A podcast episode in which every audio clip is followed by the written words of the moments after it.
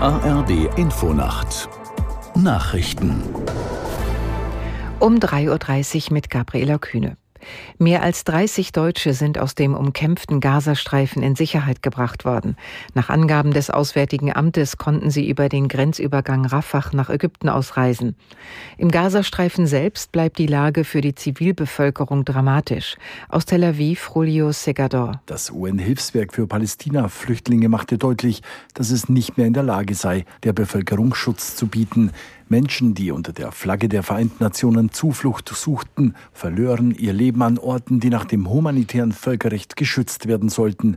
Israel lehnte zum wiederholten Mal eine Feuerpause ab und das, obwohl sich US-Außenminister Blinken bei seinem Treffen mit israelischen Politikern für die Feuerpause stark gemacht hatte. Israel befürchtet, dass sich die Hamas durch eine Waffenruhe neu aufstellt und neu mobilisiert. Im öffentlichen Dienst der Länder soll es in den kommenden Wochen Warnstreiks geben.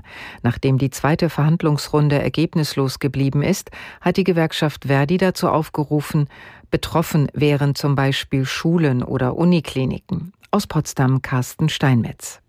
Verdi-Chef Frank Wernicke sprach davon, die Warnstreikaktivitäten deutlich auszuweiten. Es müsse endlich Bewegung in die Verhandlungen kommen. Auch nach der zweiten Tarifrunde warten die Gewerkschaften noch auf ein Angebot der Arbeitgeberseite. Die Tarifgemeinschaft der Länder wollte sich bisher nicht festlegen. Ihr Verhandlungsführer, Hamburgs Finanzsenator Andreas Dressel, SPD, lehnt die Forderungen der Gewerkschaft bisher als nicht finanzierbar ab. Nach dem Willen von Verdi und des Beamtenbunds sollen sich die Einkommen der Beschäftigten um 10,5 Prozent, mindestens aber um 500 Euro erhöhen. Nordrhein-Westfalen muss dem Hamburger Bankier Christian Olearius 10.000 Euro Schadenersatz wegen Verletzung seines Persönlichkeitsrechts zahlen. Nach dem Urteil des Landgerichts Köln hat der Kläger Anspruch darauf, weil Inhalte seiner vom Land beschlagnahmten Tagebücher an unbefugte Dritte gelangt seien. Olearius muss sich wegen des Vorwurfs der schweren Steuerhinterziehung im Zusammenhang mit illegalen Cum-Ex-Aktiengeschäften vor dem Landgericht Bonn verantworten. Der Schaden soll bei knapp 280 Millionen Euro liegen. Im Westen von Nepal hat es ein Erdbeben gegeben. Nach Behördenangaben kamen mindestens 37 Menschen ums Leben, Dutzende wurden verletzt.